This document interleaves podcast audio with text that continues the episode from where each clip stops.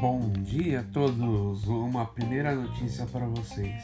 Hoje às 10 horas a torcida maior do Brasil, Gaviões da Fiel, vai lá no CT cobrar os jogadores, diretoria e presidente. Porque esse time tá uma vergonha, tá ruim demais. Só faz vergonha, estão perdendo de todo mundo. Os jogadores não estão jogando nada. O Cariri tá com aquela cara de bunda lá. Então é que eles vão cobrar geral dos jogadores e do presidente ao jogadores, técnico e presidente. Qualquer um deles aí, eles vão cobrar geral deles. Tá certo?